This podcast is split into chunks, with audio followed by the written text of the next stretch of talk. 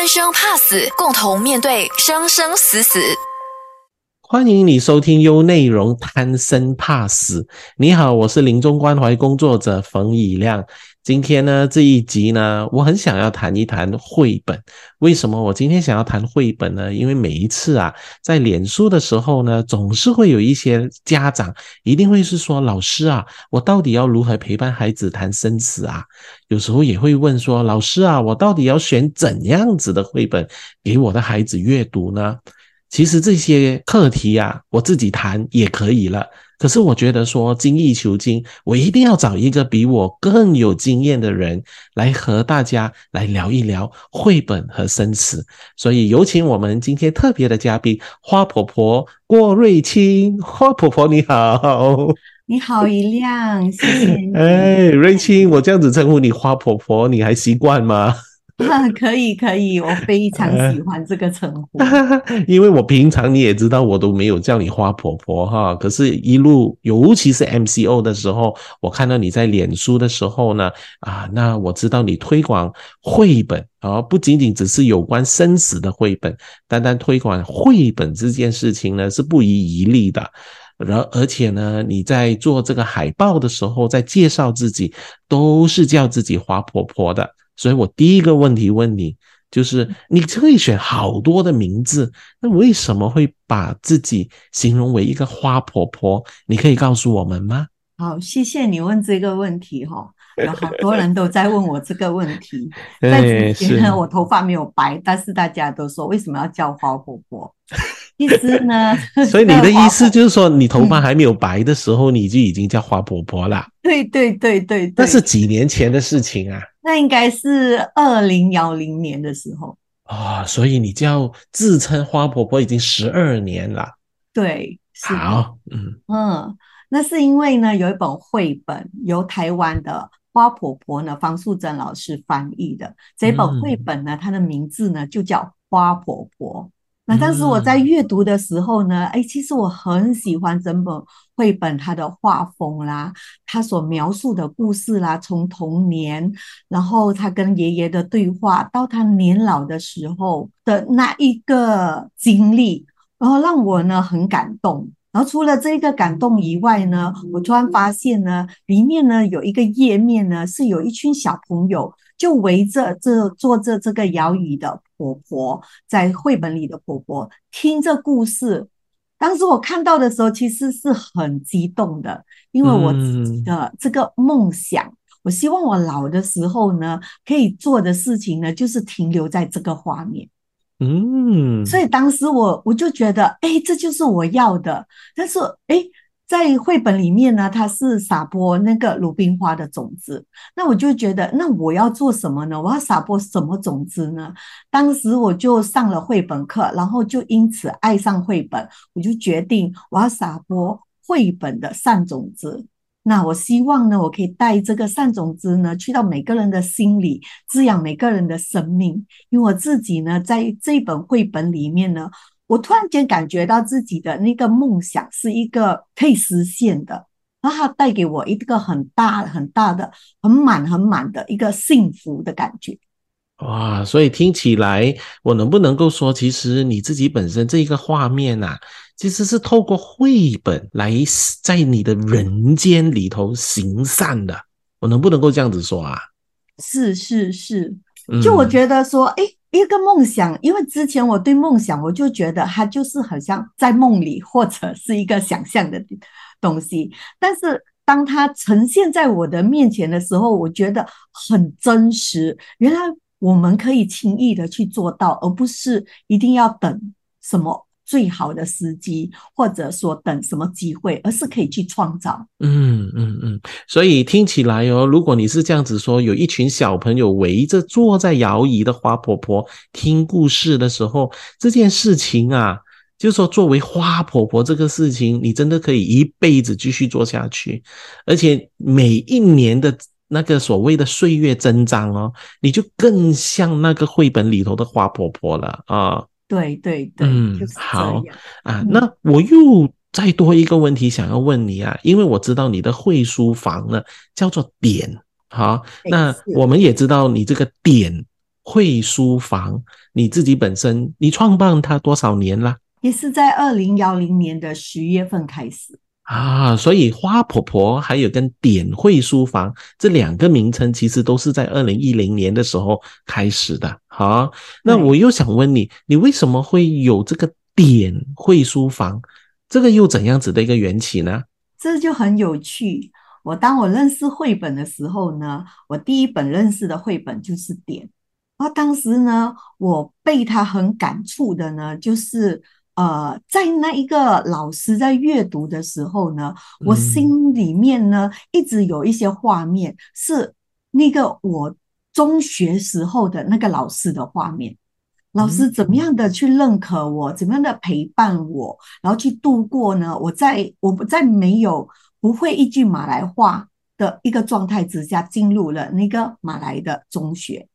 所以他是怎么样的一句一句马来话教我去讲，然后可以沟通，然后到我可以成绩呢，可以拿到我在小学是拿红字的，但是我到中学的时候成绩就变得很好。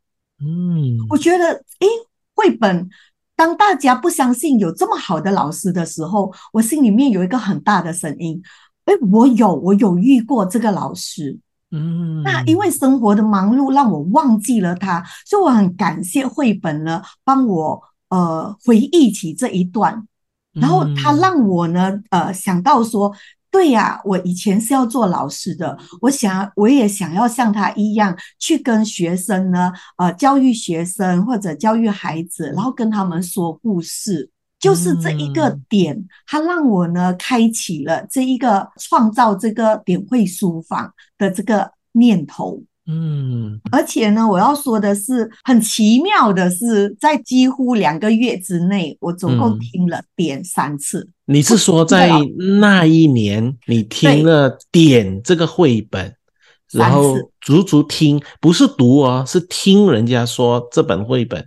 没有，是听别人别的老师读，就是我都在参加工作坊，然后我两连续两个月参加工作坊的时候呢，有三个不同的老师都在念这一本绘本。哇，所以生命多么有趣哈！对，三个老师所诠释出来的这个呃，带给我的生命感受呢都不一样。嗯嗯，但是他就留了这颗种子在我的心里。然后促使我一定要呢去做这件事情。我当时就是想，我要做这件事情，那我也要去读绘本给大家听，然后呢，可以让大家呢去做这个生命的连接。嗯，那时候是完全没有概念要如何做的。嗯，所以如果是这样子说的时候，我在想哦，其实我连接回去你刚才说的花婆婆哦，因为花婆婆本身就是散播绘本。的那个善的种子，可是我在想，在还没有成为花婆婆的时候，其实你自己本身为什么会选这个点的时候，我在想啊，是因为当初也的确真的有一个老师，就像那个点里面的那个老师，他近乎无条件的这样子去肯定你，去肯定不同的学生啊。其实刚才听的时候呢，就觉得。生命影响生命，生命感动生命，而且生命呢，就是因为自己当初曾经被滋润了、被滋养了，所以才能够成为再继续滋养别人生命的生命。所以接着下来呢，我想请花婆婆啊，你能不能够再和我们多说一点点？就是如果我们讲，就好像我刚才说的，有一些家长啊，他就是在那一个所谓的。生活经验里头，看到自己的孩子经历了失去爷爷啊、奶奶呀，甚至是自己的一些长辈呀，他们会说：“哎，要怎么透过那个绘本来谈生死这件事情？”我相信一定有太多太多的家长来跟你问这个问题啊，所以你会怎么告诉我们，怎么透过绘本来谈生死吗？确实，很多人呢都很喜欢问这个问题。真的，那或许他们真的就是遇到这个困难。那我我我要分享的呢是，若他在那个当下呢是面对了，然后已经在那个过程的话，那我们会透过绘本呢去跟他诉说一些故事，而在选择的时候要找呢有跟他的那个经历是有共鸣的。或者呢是父母亲呢自己本身也引起共鸣的。但如果说，如果这个事情还没有来到他们的面前，也就是说生死这个话题还没有来到孩子的面前呢，我就不鼓励呢，我们呢去开启这个话题。怎么说呢？怎么说？孩子，当我们去开启这个话题的时候呢，就是可能或许孩子没有准备好去知道这件事情。好，那我要怎么知道我的啊？我要怎么知道我的孩子准备好，或者是还没有准备好呢？好。比方说呢，当孩子呢看到呢，诶，蚂蚁的死亡、昆虫的死亡，他会想要知道这到底怎么回事。比方说呢，孩子呢，诶，看到一些在办办丧事的时候，他不知道发生了什么事，这些大人为什么会哭？为什么有这些事情？诶，这是他想要知道。那比方说呢，家里呢已经有人离开了。而他没有办法知道说那个离开的人去了哪里，或者是有一些好奇和疑问的。这时候，我们其实很适合跟孩子呢去呃做连接，但并不适合用绘本去告诉他，而是要先做连接。而绘本呢是在后段，后段呢，也就是说，哎，当他能够了解到这个死亡。也就是说，看见这个死亡的发生的时候，哎，他就有一些很不明确，他说不出来的情绪的这个状态的时候，哎，这时候非常适合用绘本了，因为绘本会轻轻柔柔，然后以故事的方式，然后去让他哎。可以去看见、想到一些，哎，好像跟我一样，又好像跟我不一样，哎，我也有这个好奇，哎，但是我不知道发生什么事。那他会借由绘本呢，哎，去理清自己，哎，到底想要知道什么。这就是很好的时机了。OK，非常好，我我很谢谢花婆婆讲的这么的清楚。也就是说，我们要让孩子去看这个绘本的时候，首先要引起他的共鸣，而且还要看他到底有没有准备好啊啊！那花婆婆，我继续再问了哈啊，因为我发现到有一些孩子，可能他会因为他的家人死去，他其实会害怕，可是他又不敢说。就有点像你刚才所说的，哎，我哪一些可能会引起他共鸣的一些绘本给他看？可是如果万一他看绘本的时候，他那个情绪还是害怕的，那花婆婆你会怎么建议这些家长吗？假如呃他还是那个害怕的，其实会鼓励的是，哎，陪伴这孩子，然后去了解，哎，他害怕的是什么？他的害怕里面其实是带着怎么样？他是害怕自己再也没有办法跟这个家人，呃，有一些连接，或者有一些不舍在里面，嗯，然后不愿意去呃听我们说他离开，他无法接受离开。所以还是要先回到去呢，就是我们先不以绘本来教他可以怎么样，而是呢，先跟他做连接，他的害怕是什么？哦，我觉得这是一个重点哈，就是说我先不以教他到底要他要怎么去面对生死，反而是透过绘本来连接他现在对死亡的那一个状态是什么？是的，嗯。哇，这真的讲得很好，我还可以再继续追问吗？啊，我其实觉得我问了一个很废的问题，其实我当然可以追问呢，因为我是嘉宾主持，我怎么可以不追问？我我很想多了解啊，在在，好像你自己也有你自己曾经有过一些小时候的一些经验的，所以我在想，你长大了之后成为这个。啊，花婆婆不停的透过绘本来散播你的善种子的时候，你这一个所谓过去小时候的这一些所谓的生死经验，你在说绘本的时候，你会不会想起那些过去的那一些自己本身的一些生死经验呢？会的，会的。我我我在呃，其实呢，一开始接触绘本的时候，我都是以点啊。花婆婆啊，这个呃，大家看起来很正向的，我还没有直接的去想到说用生死。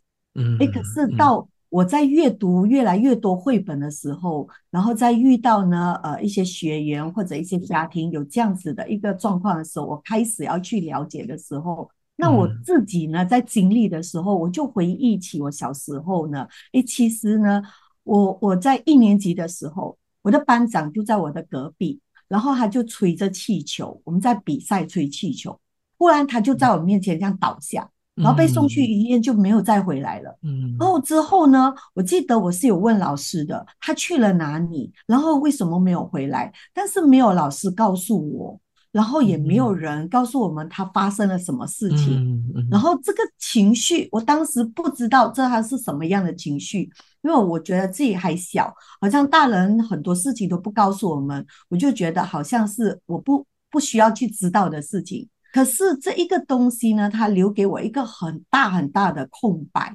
而这个空白呢，其实呢，在我的婆婆去世的时候，我我是有这个很强烈的空白。然后来到我妈妈去世的时候，我可以很强烈感受到那个空白。可是很幸运的是，那个时候我接触了绘本，所以在我妈妈离开的时候，如果我没有记错，应该是呃过了五天，还没有到七天。我在一个慈济，你是说那个时候你已经长大了，对不对？对，就是说当你说婆婆的离开跟妈妈的离开，你已经是一个成年人了。OK，好。可是那个空白，它是一直都在那里。哦，它也就是那个没有给你任何的啊交代的这种空白感，它一直延续到你成年的状况。对，因为我婆婆的离开不是在我眼前。我妈妈的离开也不是在我眼前啊，我我都是被告知的，嗯嗯，我都是被告知的，所以我对这个离开是有一个很大很大的空白的一个状态的，嗯嗯，这个空白呢，我是在妈妈离开的时候呢，我自己呢阅读了绘本，嗯，我在我在慈济，然后我在苏川摸，呃，我很清楚的记得，呃。应该是我忘了是第三个月还是五个月的时候，我在书桌摸我阅读那本绘本叫《妈妈做给你》，然后我还邀请大家听我唱我妈妈教会我唱的那个摇篮曲。嗯，在那个时候呢，我觉得呢，我才真正的去呃接受到这个离开，他留了一份爱给我，而不是带走。我的生命当中的一些东西，嗯，所以我才去看到那个空白，其实是到底发生什么事情哦。所以啊，谢谢你，谢谢你，就是所以这样子看起来，就是其实不只是小孩需要绘本。其实我们每一个大人也曾经是小孩过，所以当我们在小孩的时候遇到的一些死亡经验，而没有好好去消化、没有好好整理的时候，其实我们成年了之后回头来再看一下，其实也是对自己过去那个童年的一份疗愈啊。啊，那谢谢花婆婆跟我们谈这一段，我觉得这是很重要的，因为成年人也是很需要绘本的。我是很想要请花婆婆呢跟我们多说一下哈啊，那我很想问花婆婆，就是你在说生死故事的时候，或者是说我刚才你有听到你说啊，比如说你会请大家听听你唱。你妈妈教你的摇篮曲，我觉得这些都很有画面哦。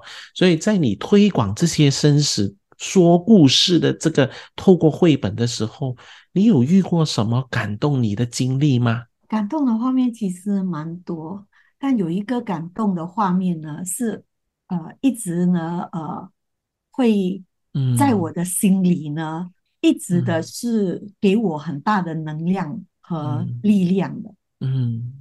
那我记得呢，在 MCO 的时候呢，就呃，我们没有办法做课程，然后那个时候并还没有开始说很多的是个线上课程。嗯，那我有个学员，然后他突然间呢，就先生离开了他们的家，嗯，也就是出去工作的时候发生意外。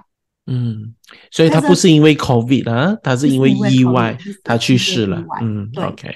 所以是一个来不及道别的，然后完嗯全呢没有一个心理准备的。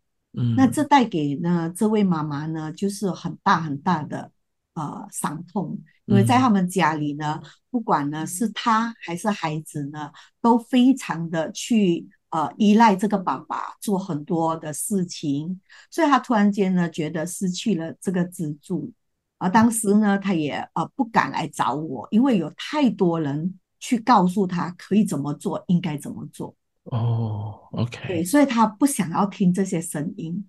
他说：“不要叫我怎么做，我什么都不想做。”嗯，那我记得当时呢，我我我就在 Facebook 联络了他，说：“哎，愿不愿意跟我说说话嗯？”嗯然后他说他不知道要说什么。嗯，那我说：“那我可不可以念故事给你听？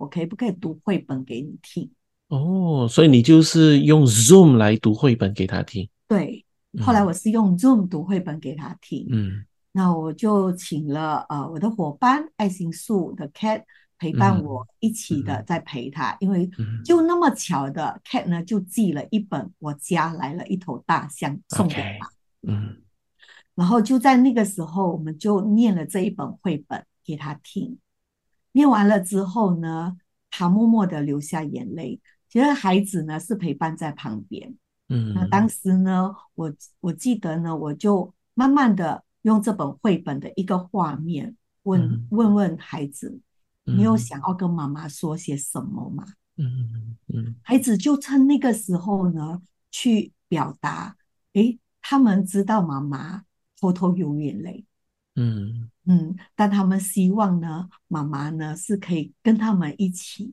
流眼泪。嗯嗯，这些孩子几岁啊？那时候孩子呢，呃，是一个呢是即将要去读台湾读大学，啊，OK，对，然后还有一个是中学，一个在小学，啊，所以他的，也就是说，你的这一个女性朋友，她其实没有在这几个孩子面前去，嗯，OK，嗯对，他都嗯偷偷哭，但孩子嗯都知道。嗯，这嗯真的很符合我们东方文化的一种面对哀伤啊。我们大部分的人都在默读自己的悲伤。嗯，对，嗯，所以孩子呢看到了之后，孩子呢对妈嗯妈这样子呃偷偷哭有担嗯心，嗯，然后变着孩子也不敢呢呃去哭。就孩子的难过，他也没有地方可以说；孩子的想嗯念也没有地方可以说。嗯，那就透过了这本绘本，然后搭了一个桥梁，让他们呢去做了一番对话。那那个对话我们就没有参与，就让他们呢呃去做了一个对话，我们就在 Zoom 的另外一边这样子做一个陪伴而已。啊然后我就发现呢，嗯这样子的一个对话呢，它就让嗯他们的那个情感有一个流动，然后那个嗯。失落的情绪呢，突然有一个出口，然后嗯。过后呢，诶，我我就呃让他们的呃去到一个呃环节呢，就是说，那我们诶可以做些什么？嗯，就是怎么去思念，哎，爸爸做了些什么，而让你呢会想到他，想起他。而那一段嗯回忆呢，是你想要呢，也跟我们分享的。然后你会嗯怎么样的去呃，让自己呢，哎，有一个思念的管道。那他们做嗯了相簿，然后他们呃记录起爸爸会为他们做的事情，嗯呃，生活上的小细节，就一件一件的去回味的时候，又发现呢，诶，他们的脸上呢，从很悲伤，然后开始呢，就是。有得到感觉到，诶，其实那个爱一直都在，嗯，没有离开。嗯人离开了，但是那份爱呢，是还在生活当中的，一直在陪伴的。嗯嗯，嗯我觉得很有意思。我觉得花婆婆，你刚你现在讲这一段的时候，我突然连接回去刚才第二段的时候，你也是同样这样子说。当我们有空白的这个体验的时候，你也是透过绘本慢慢的阅读，慢慢的沉淀自己。你发现到婆婆的离开，妈妈的离开，其实那个爱是留下来的。所以你现在在说这个故事的时候，你也透过这样子的一个陪伴，啊，这个绘本就是一个你撒出来的一个善种子，然后就这样子陪伴他们，也是希望他们不要在这个空白的这样子的一个状况里头，就白白的错过了一些很珍贵的经验。那个经验就是要知道，我们其实要知道那些爱是能够留下来的啊。那我我想问花婆婆啊，你有没有又试过？有时候让你很失败，或是很挫败，或是甚至你觉得很困难的经历，也就是说，你你你很想去推广，可是他们觉得说，哎呀，算了啦，什么绘本，这些绘本又贵，然后我也不知道它里面在说什么。你会有这样子的一种这种经历，或者是困难的经验吗？呃，像这样子的呢，大部分呢来自于呃，我觉得当。呃，我记得有一个计划呢，是在学校要推行推行这个生死教育。比较困难的呢，他是希望我们可以在二十分钟去让呃一个班级去了解这个生死教育。嗯，这对我来讲是很困难的。嗯，因为如果我们在孩子还没有准备好，然后去打开这个话题，然后之后我们什么都我们没有管道去。跟孩子呢有连接，或者去聆听他们真正的那一个呃情感到底卡住了什么的话，我就觉得说，哎，这是一个很为难的事情，嗯，很为难。这这这部分我有很为难。那我真正自己呢，在呃做这一个生死教育的时候呢。有一回让我觉得呢，有一点很无奈和呃不知所措呢，是在我的一个一起做慈善的伙伴。嗯嗯。那我知道他那时候已经是癌症末期。嗯。那我为了要让他呢，在我的其中一个课程有一个圆满的毕业礼，嗯，因为他当时没有参加到毕业典礼。嗯。我就带着蛋糕，还有花，还有绘本。还有约了同学一起要为他欢唱我们的毕业歌曲。嗯嗯。可是怎么知道我那个安排呢？已经太迟了。嗯。那我去到他的面前的时候，他已经不认得我了。哦，所以他是在瞻望的状况了。对，就是他意识不清醒了。嗯。对他完全不认得我了。他一直在会追问我是谁。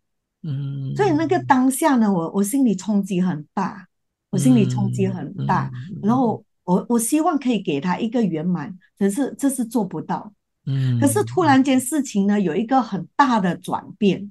嗯，也就是说遇到这个困难之后，我已经本来默默打算要放下这一个，然后跟他先生交代，然后我们就要离开。可是在我要离开前五分钟，他突然嗯回忆起我是谁，哦，突然喊了我的名字。哦，他突然说：“依琳，依琳，依琳。”嗯，然后当我去到他面前的时候，他说：“伊琳叫我不要哭，伊琳跟我讲不可以哭。”嗯嗯。然后我记得当时呢，我就一直在掉眼泪，可以哭，可以哭。嗯。然后我就默默的跟他说：“我可以念绘本给你听吗？”嗯嗯。当时他说好，我就把花送上去，他非常的开心，他抱着那个花，他说要拍照。嗯。然后我说：“我念绘本给你听。”然后他说：“好，我要听。”我就念了一本绘本，叫《我的星星在哪里》。嗯，一面念，我一面掉眼泪，但是他却一面听，一面微笑着。听完，他非常的开心。我就告诉他：“今天恭喜你毕业了。”然后他很开心，他抱着花，然后他就睡着了。嗯，那我才默默的离开。那我们就打算，哎，再再约，再去看他。而第二天早上呢，我就听见他离开了。我非常感恩他呢，给我上了一堂这个很面对面的一个生死教育。嗯嗯，这是我第一次，第一次在一个要离开的人这么近距离、这么面对面的去跟他呢，呃，完成这个。生前要做的那个事情。嗯，谢谢你哈，谢谢花婆婆。我在想说，非常谢谢你分享一个这么感动的故事，让我们知道说，虽然看似你在帮助着他，其实透过绘本的时候，你不仅仅只是圆满了他的生命，其实你也在疗愈着你自己的一些。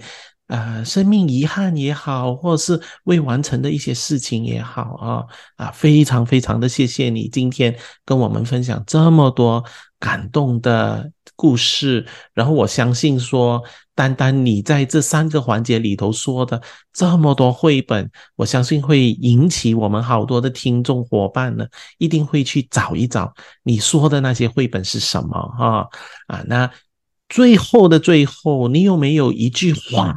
或者是一段话要送给我们的听众伙伴吗？如果说呢，呃，要送给大家的一句话呢，我会呃，就是叮咛父母，就是呃，死亡呢，它其实永远都不需要提早知道，或者或或者说被教育。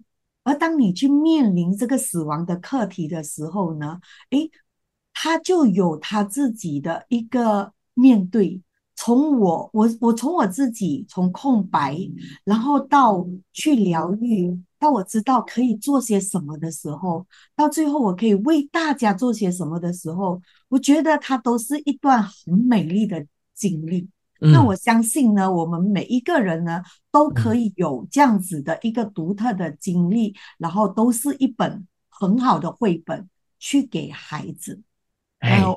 我这里呢有一句话呢，是我自己很喜欢，因为我很爱喝咖啡，所以我就把生命呢比喻成一杯咖啡。那我觉得呢，每一个生命呢，它都有它的独特性，是值得我们去品尝的。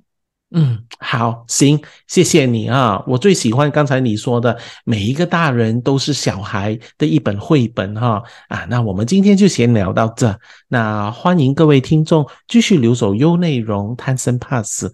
我是冯以亮，我们下次在空中我们再见，谢谢大家，谢谢花婆婆，谢谢。更多资讯可浏览念子书专业冯以亮以及张美霞，锁定每逢星期一中午十二点，贪生怕死听辅导与咨商师冯以亮和幼教工作者江美霞如何跟你聊生死。